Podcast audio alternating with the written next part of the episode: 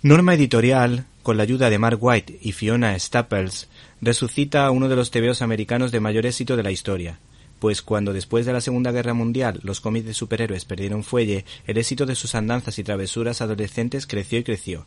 Este personaje, Archie Andrews, surgió en 1941 del talento del guionista Big Bloom y del dibujante Bob Montana que tomaron como fuente de inspiración a las películas de los años 30 de Andy Hardy, protagonizadas por Mickey Rooney que reflejaban el vivir y el sentir de esa época. Estos cómics se adaptaban año tras año al signo de los tiempos porque trataban de reflejar los cambios o los progresos de la sociedad estadounidense del siglo XX. Tal fue el éxito de estos tebeos que se hicieron programas de televisión, seriales de radio, que batieron récords. Eh, la popular serie de televisión de la CBS, que es la serie que vamos a comentar hoy, así como camisetas, merchandising y hasta videojuegos. ¿Cuál es su argumento? Pues las aventuras de Archie y sus amigos se centran en el triángulo amoroso Verónica, Archie, Betty y las situaciones que pudiera vivir cualquier adolescente norteamericano. En ocasiones sus aventuras son de corte fantástico e irreal. Archie y sus amigos han sido astronautas, marineros, bomberos y muchos otros trabajos. Han competido en carreras a campo traviesa, experimentos científicos y competencias de bandas musicales. ¿Y cuáles son los personajes principales? Pues Archibaldo Gómez, eh, Latinoamérica, o simplemente Archie es un adolescente pelirrojo y pecoso, estereotipo del adolescente estadounidense. Cursa la preparatoria y, a pesar de su relativa torpeza, es un galán entre las mujeres. Vive en la ciudad de Riverdale. Eh, es, el es el eterno enamorado de Verónica del Valle y posee una voz inigualable, que acompaña con el compás de la guitarra, lo cual también es el líder del grupo de los Archies maneja un auto rojo eh, y tiene un gato en su casa y sus papás son dentistas. Hijo único, sus actividades son las normales de un chico de 16 años en la preparatoria. ¿Y cuáles son las mujeres de su vida?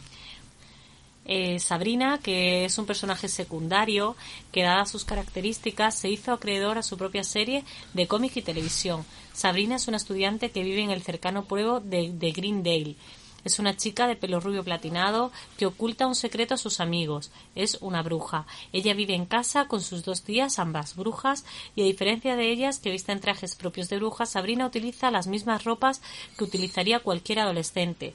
Procura utilizar lo menos posible sus poderes. Fíjense la fama de esta serie que llegó a hacerse de esa serie una especie de spin-off de o secuela de Sabrina por cierto, ¿qué te parecía a ti la serie Sabrina? Bueno, era un poco mala, aunque también tenía sus puntos divertidos. Sí, pero para un niño a lo mejor de 10 años tenía su gracia. Lo que pasa que luego, y además con el paso del tiempo, pues ha envejecido muy mal esa serie. sí. Bueno, ahora sí, si te parece, hablamos de las dos novias, de las dos grandes novietas de Archie. Una de ellas era Verónica del Valle, eh, que era la chica morena, hija del magnate financiero señor del Valle. Es caprichosa, estudiante regular, amante de la moda y aunque es muy coqueta y a veces parece frívola, ha demostrado ser una buena amiga y ayudar desinteresadamente a sus amigos, especialmente a su mejor amiga Betty. Por otro lado está Betty, que es Beatriz Rosas, la versión española que es la rubia, también conocida eh, como Betty, que es la mejor amiga de Archie, y se conocen desde la infancia y son vecinos. Betty es una chica buena, de una nobleza enternecedora y además Además, excelente en deportes, en los estudios, como cocinera, como costurera. ¿Te está gustando este episodio? Hazte fan desde el botón Apoyar del podcast de Nivos. Elige tu aportación y podrás escuchar este y el resto de sus episodios extra. Además, ayudarás a su productor a seguir creando contenido con la misma pasión y dedicación.